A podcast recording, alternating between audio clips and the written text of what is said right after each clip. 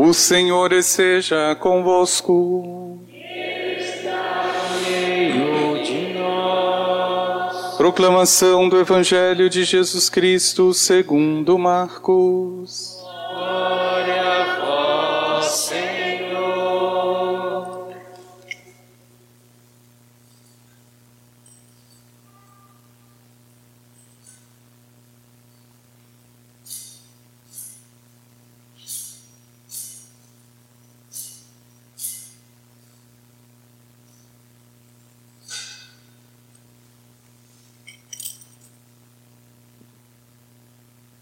Naquele tempo, Jesus disse à multidão: O reino de Deus é como quando alguém espalha semente na terra.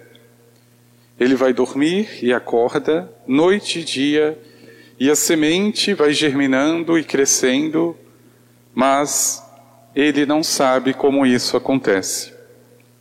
A terra por si mesma produz o fruto. Primeiro aparecem as folhas, depois vem a espiga e por fim os grãos que enchem a espiga. Quando as espigas estão maduras, o homem mete logo a foice, porque o tempo da colheita chegou.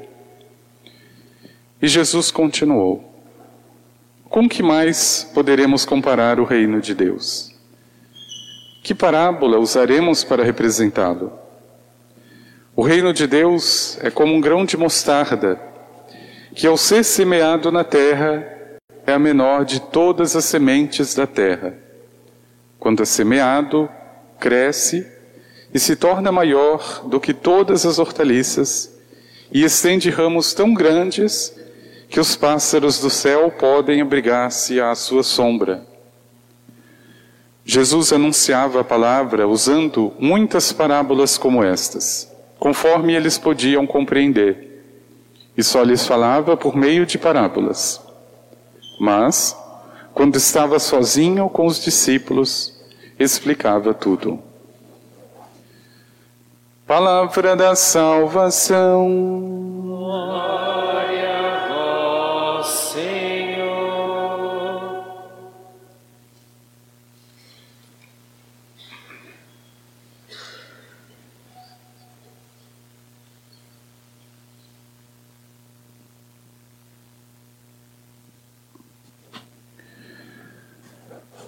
Com que mais poderemos comparar o reino de Deus? Meu irmão e minha irmã, fica muito claro quando alguém está ensinando, ele pode utilizar mil palavras, mas ele tem um único objetivo. Ele sabe o que é mais importante naquele ensinamento, ele sabe de onde ele está saindo e onde ele quer chegar. Com Jesus não é diferente. Ele era considerado mestre ou rabi, ou seja, aquele que ensina. E o que é que está no centro do ensino de Jesus e o que pode resumir todas as palavras todas as curas, todos os milagres realizados pelo Mestre de Nazaré. Uma única coisa. O objetivo de Jesus e de todas as suas palavras, ensinamentos, se chama Reino de Deus. Reino de Deus. Mas aqui, meu irmão e minha irmã, se esconde ainda outro segredo. Não basta dizer o reino de Deus. É preciso entender que tudo aquilo que Jesus fala sobre o reino de Deus, ele sabe para quem está falando. E ele sabe exatamente que cada um pode receber de um jeito. A criança vai receber como criança, o jovem como jovem, o adulto como adulto. Mas ele sabe ainda mais. Mesmo eu, adulto barbado, posso receber o reino, a palavra, o ensinamento como uma criança. Veja, isso é o mais delicado. uma criança receber como criança não tem problema algum, eu não posso exigir. Mas um adulto receber o reino, receber a palavra, aquilo que está sendo dito com ingenuidade, com infantilidade, sem compromisso e sem atitude.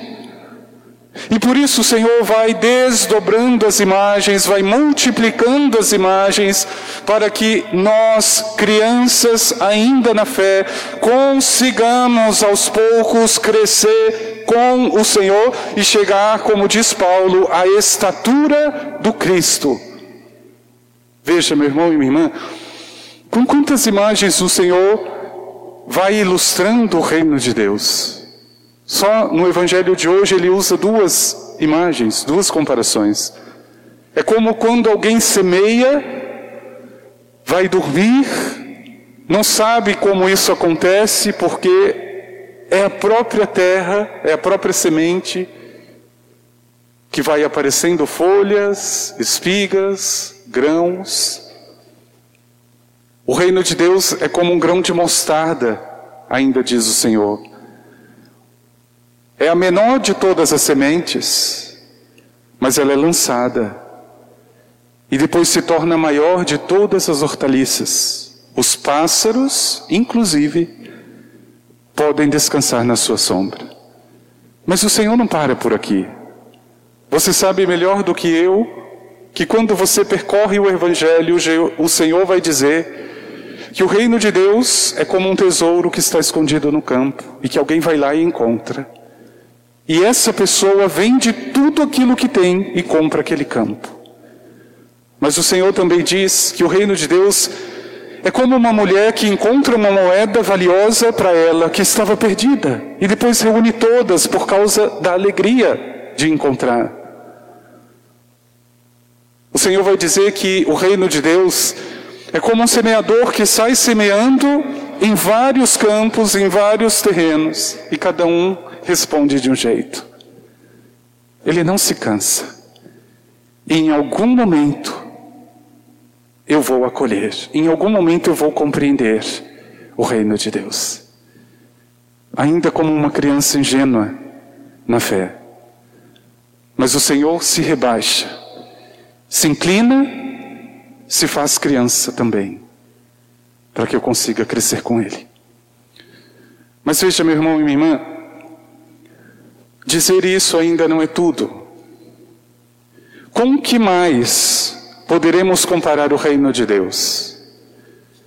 É claro, essas imagens aqui são suficientes. O Senhor tem muitas outras para dizer a mesma coisa. O reino de Deus.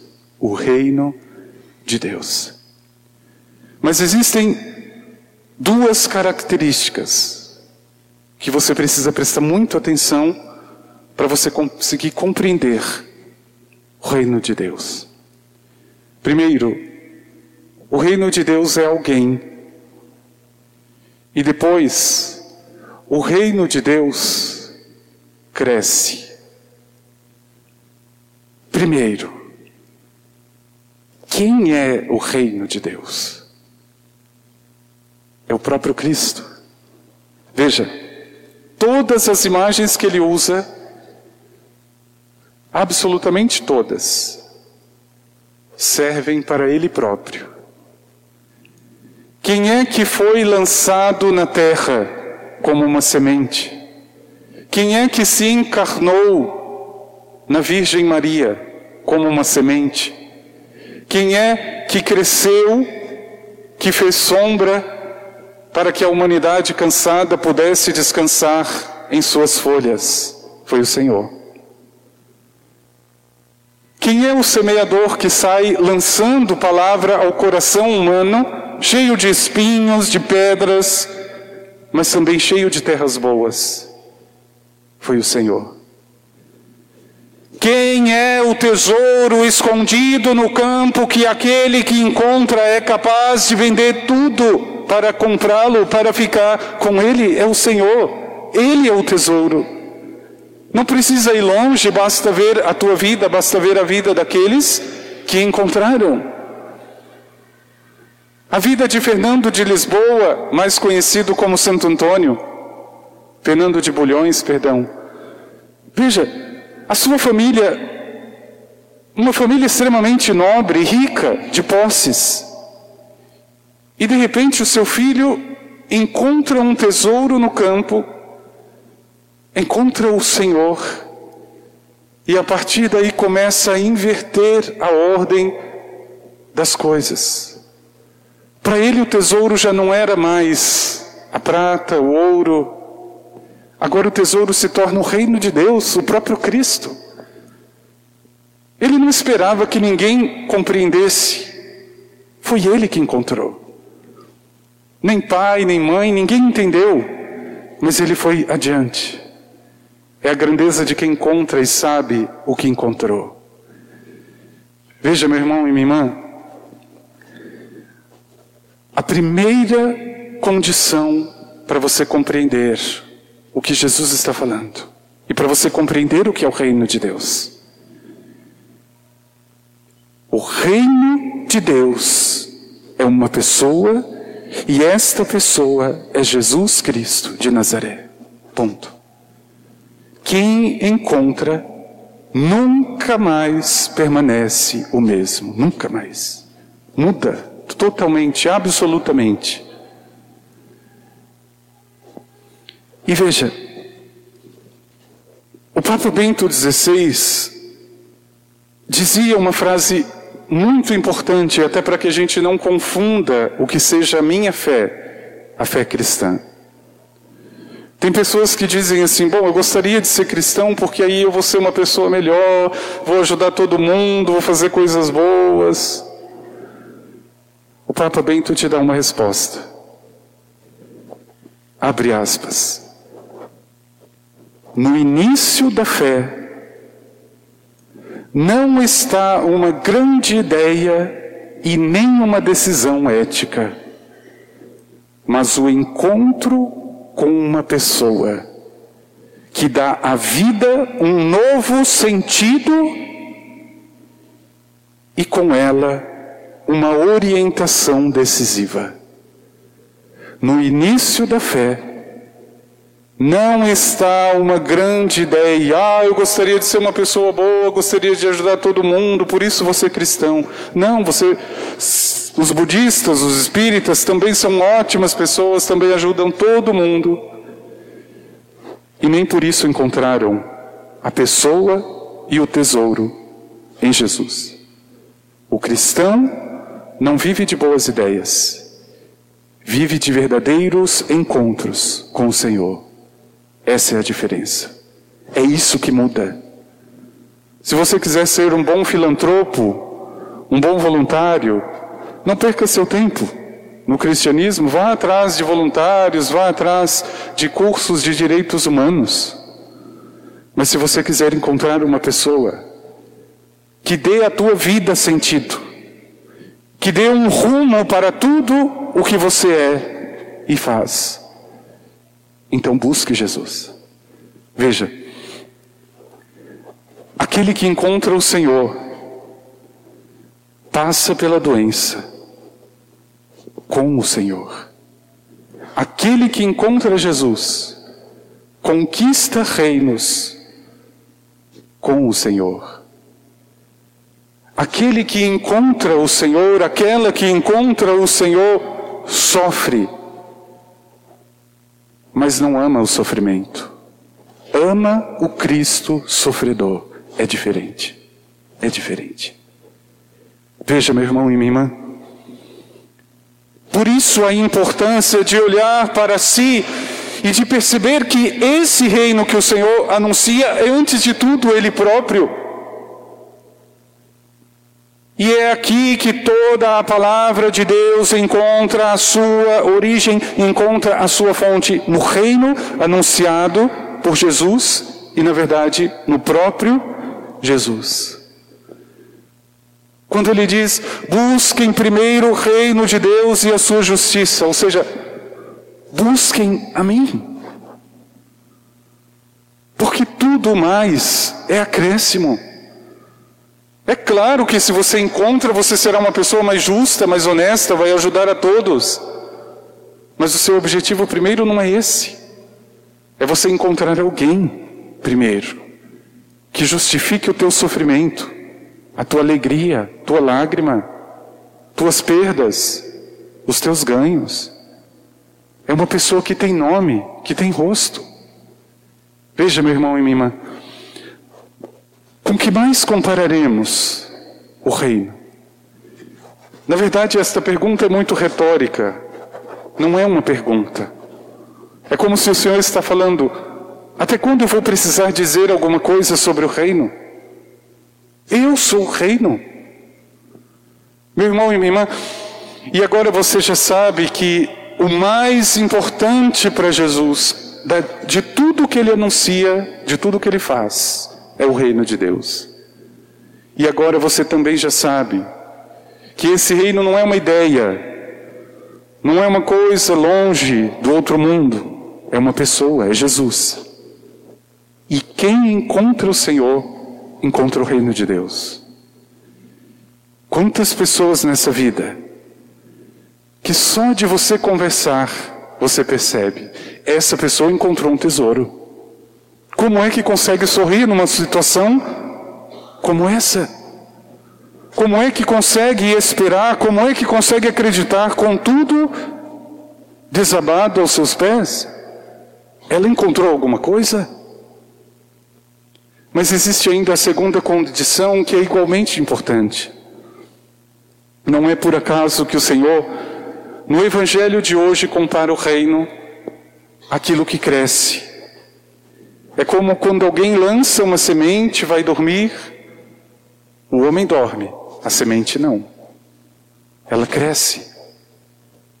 Veja, eu posso passar a minha vida inteira dormindo, sem crescer. A semente, o reino, o Cristo cresce sempre, sempre. Veja, ele compara este crescimento, a essa semente, grão, folhas, espigas, frutos. Mas ele também diz que é uma semente de mostarda, pequena que seja, mas que cresce, que se desenvolve, que se torna algo maior. Meu irmão e minha irmã, na verdade aqui está a grande chave para perceber a pessoa que encontra o reino, que encontra Jesus se ela cresce na direção de Deus, ela encontrou o tesouro. Veja. Como é que entra ano e sai ano? E aquela pessoa que está com o Senhor, comunga, reza, ainda consegue falar tanto mal da gente, do povo, do outro. Existe o crescimento desordenado, existe aquele que não cresce, aquele que simplesmente decresce. Não, ele não encontrou simplesmente, porque aquele que encontra o Senhor encontra o reino de Deus. Ele erra, ele peca, ele fraqueja, ela fraqueja, mas ele sabe para onde ele caminha. Ele está numa crescente. Veja. E por isso, meu irmão e minha irmã, é ter essa delicadeza do Senhor, é perceber que sementes lançadas não são lançadas por acaso elas crescem. É pedir no teu coração, Senhor, me ajude, por menos que seja, por pequena que seja, mas que eu cresça na tua direção. Que amanhã eu seja um pouco mais honesto, que amanhã eu seja um pouco mais fiel que amanhã eu possa ser um pouco mais humilde. diante de ti, diante do outro. A gente cresce. E por isso, meu irmão e minha irmã, eu tenho certeza que o teu coração, como disse Santo Agostinho, está inquieto. O nosso coração é assim. Ele só encontra repouso quando ele encontra o Senhor. Fizeste-nos para ti, Senhor, diz Santo Agostinho, e inquieto está o nosso coração enquanto não repousar em ti. O problema é que a gente passa a nossa vida chorando as nossas pitangas douradas.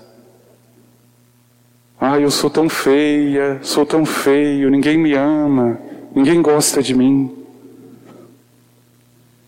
Ô sua anta, existe uma pessoa que procura você dia e noite. Existe uma pessoa que vai ao teu encontro o tempo inteiro. Seja você quem for e como for, Ele está te procurando. Meu irmão, minha irmã, São João 23 já dizia: o milagre acontece quando a vontade de Deus encontra a vontade humana. Aqui está o milagre.